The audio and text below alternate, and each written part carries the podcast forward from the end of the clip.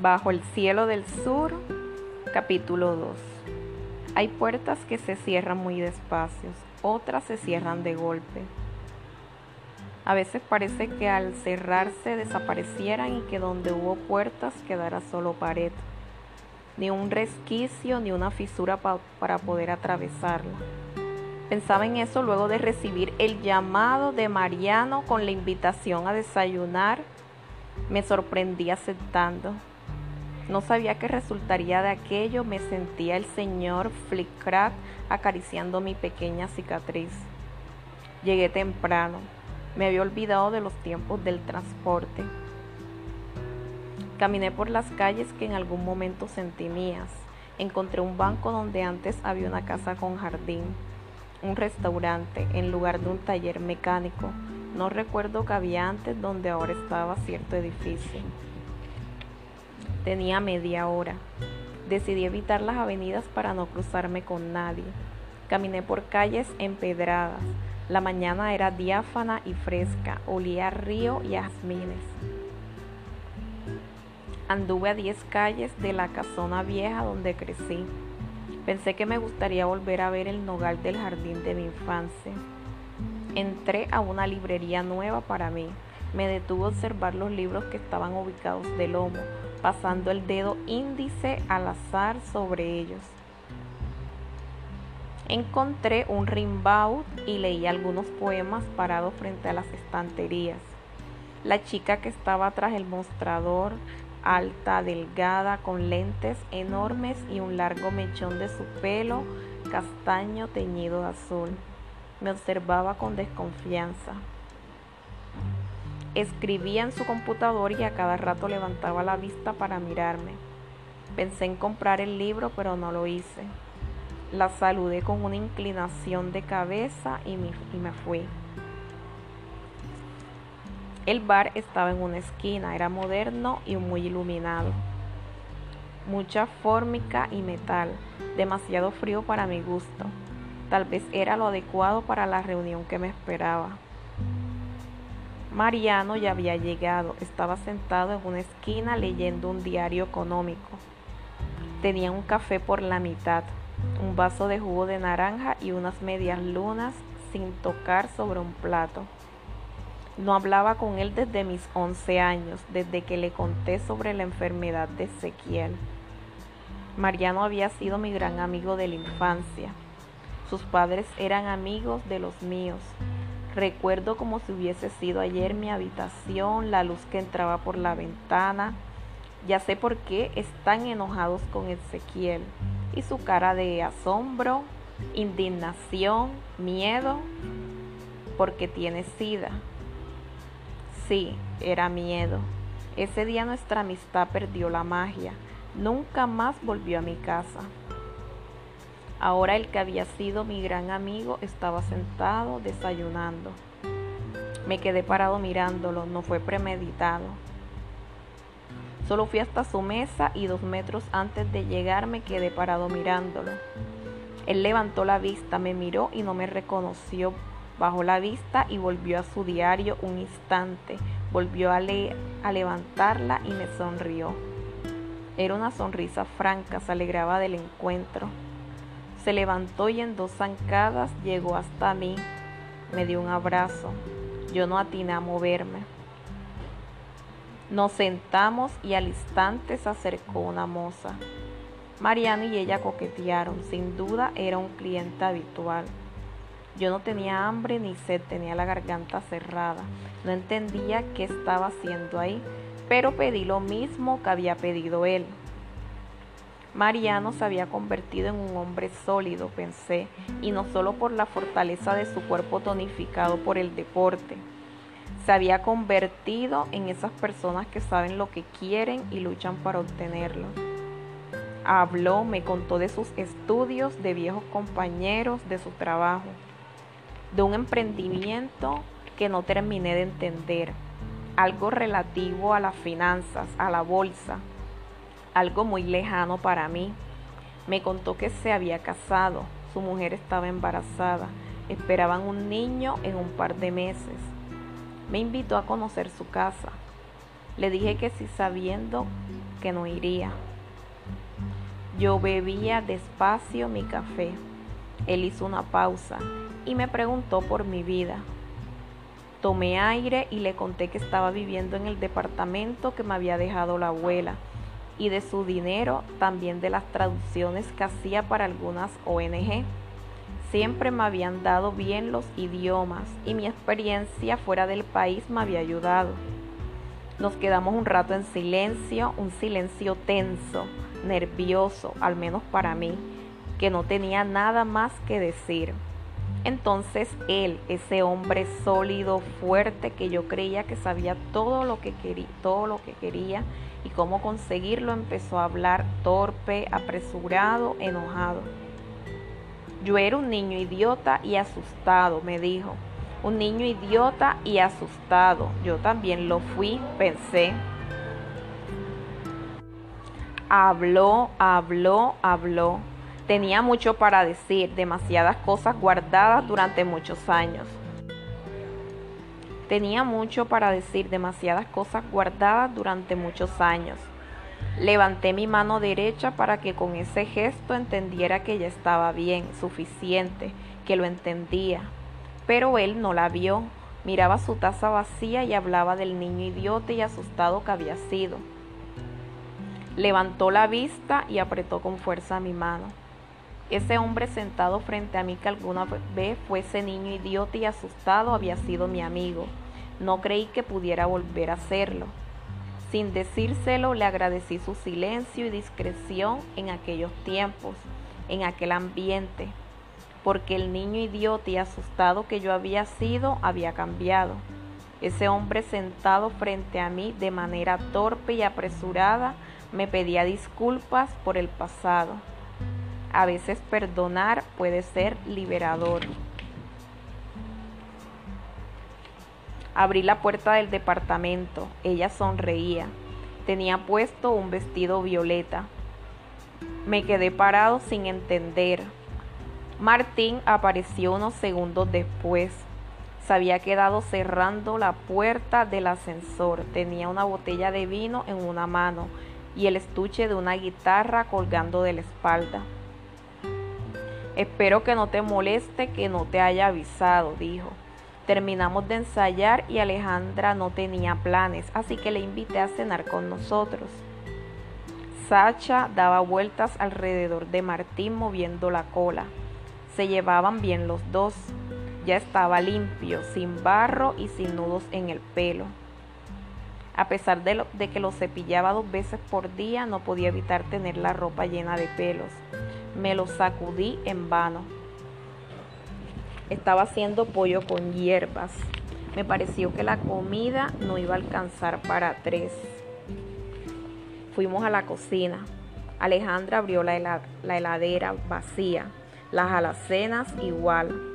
Me pidió las llaves y bajó a comprar verduras. Martín fue a mi habitación y se burló de mí, de mis hábitos monacales Creo que fue la frase exacta que utilizó.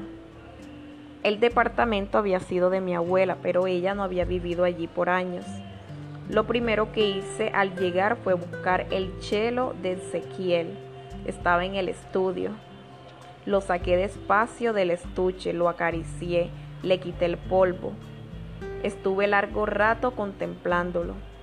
Pensé en Ezequiel, recordé el abrazo que nos dimos llorando cuando terminó de tocar para mí su versión de la suite de Bach.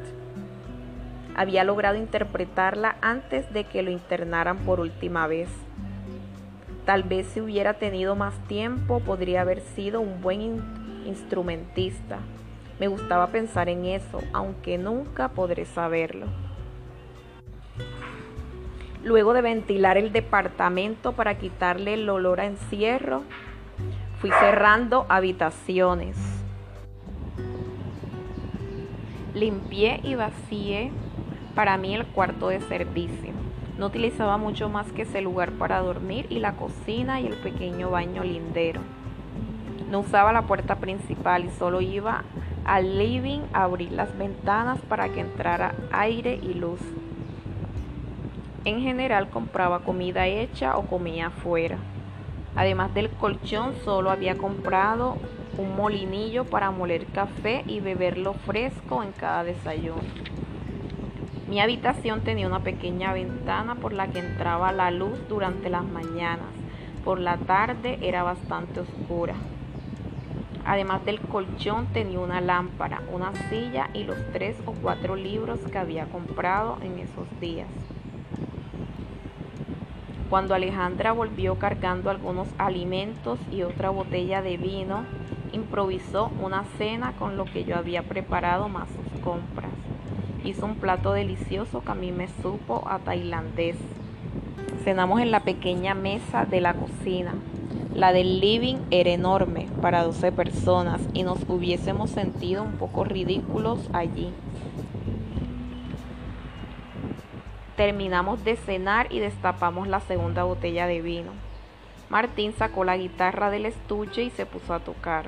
Hacía años que no lo escuchaba, saltaba a simple vista lo mucho que había mejorado. Repetía una secuencia de acordes una y otra vez. Lo, lo reemplazaba y alteraba. Entonces sucedió. Alejandra apoyó su copa en la mesa y sucedió el milagro. Era una cantante extraordinaria, expresiva, sutil. Cómo abrir una ventana y que entre el sol. Yo no conocía las canciones que cantó y no me importaba. No había nada que conocer ahí. Las canciones son seres vivos y Alejandra sabía cómo tratarlos. La voz de Alejandra crecía y ocupaba la cocina, el departamento, ojalá la ciudad y el mundo. Estaba conmovido, la miré diferente, entendí que era esa mirada. Así se mira a un artista. La memoria está en los rincones, esperando para tendernos una trampa.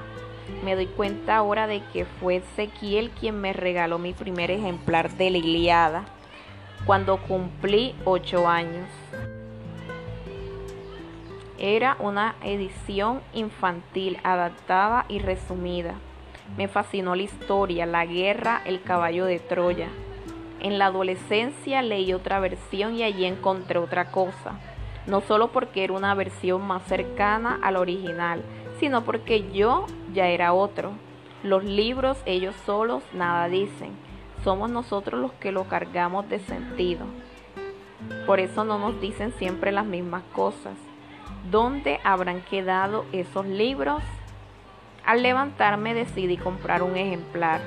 Primero tenía acordada una charla telefónica con un amigo que cuidaba mi departamento en el exterior. Recogía la correspondencia y regaba mis plantas, algunas hierbas que tenía en la ventana de la cocina. Me contó que allá llovía desde hacía días que no había llegado nada importante y que las plantas estaban bien mejor que cuando las cuidaba yo, dijo entre risas. Yo hubiera querido tener algo concreto que decirle, pero le conté vaguedades.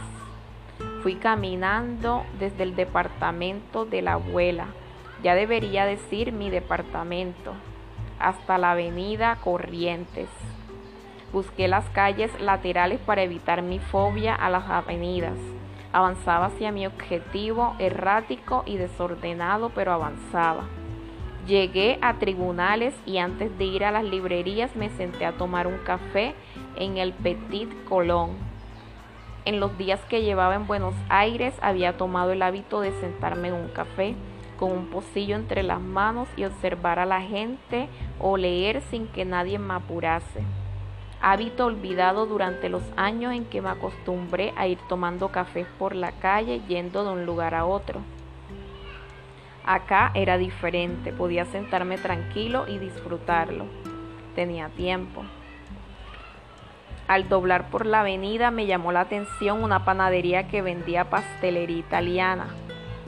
Buenos Aires, a diferencia de lo que creen sus habitantes, me parecía ahora una ciudad bastante pobre en oferta gastronómica. Me había acostumbrado a tener muchas variedades de comida del mundo al alcance de la mano. La panadería parecía antigua, pero yo no la recordaba. Debo de haber pasado por allí muchas veces sin verla. Tal vez ahora que mi ritmo era el de un turista, descubriría otras cosas que antes me pasaban inadvertidas. Compré una esfogliatel y pasticiotti con almendras para llevar. Caminé por la avenida Corrientes tras la edición que buscaba. Estuve en cuatro o cinco librerías hasta que la encontré. La edición completa de Liliada, escrita en hexámetros. El librero que me atendió amable pero un poco osco leía un libro sobre cultura y melancolía, me cayó bien. En otra librería terminé comprando una oferta de cinco libros de terror y ciencia ficción, de esos que forman parte de las colecciones que se venden en los kioscos de diario.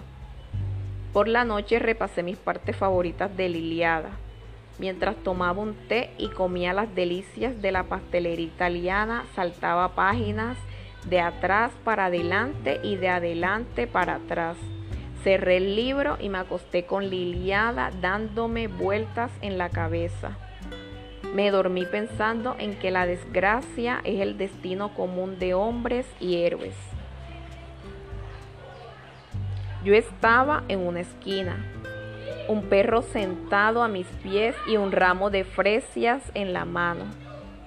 Recordaba la última vez que nos habíamos visto. Caminamos horas por entre los arces y los olmos.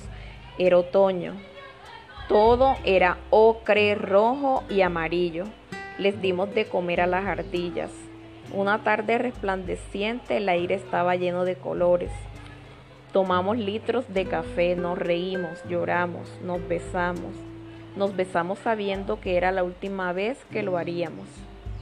Todo fue demasiado cursi viéndolo a la distancia. Yo estaba vestido de negro con una bufanda gris. Ella tenía un sombrero azul. Está en el fondo de una fotografía que aún conservo. Estuve dos meses esperando su visita. Lo había prometido y había cumplido. Así era ella, así es pero había ido a decirme que mejor no que terminábamos. La distancia era demasiada y ella necesitaba a alguien cerca. La entendí.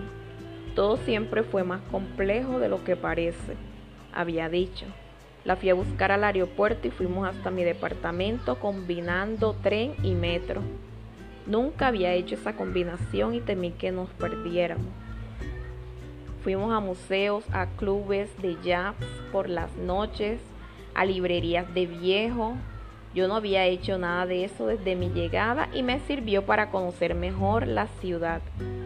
Seguiría sintiéndome extranjero, pero al menos me ubicaría mejor los años siguientes. Creo que nunca recorrí tanto como en aquellos días. Natalia no conocía la ciudad, pero había investigado bien para sacarle provecho al viaje e hicimos todo lo que ella había planificado, menos ir a ver un musical de moda cuyo nombre ahora no recuerdo. Me negué, no sé bien por qué. Ella había estudiado donde estaban los mercados orgánicos los fines de semana. Encontró uno a tres estaciones del metro. Seguí yendo a comprar al mismo lugar todos los fines de semana. Sabía dónde comer comida judía, árabe y japonesa. Ese viaje de Natalia no solo me abrió la ciudad, también abrió mi paladar. Cuando se fue nos seguimos escribiendo con frecuencia, a veces más, a veces menos. No le había contado de mi regreso y ella al enterarse por Martín me llamó. La vi cruzar la calle antes de que ella me viera a mí. Nos dimos un abrazo largo y acogedor. Hablamos de su trabajo como redactora en una revista mientras caminábamos varias cuadras hasta encontrar un café que tuviera mesas afuera para poder sentarnos con Sacha.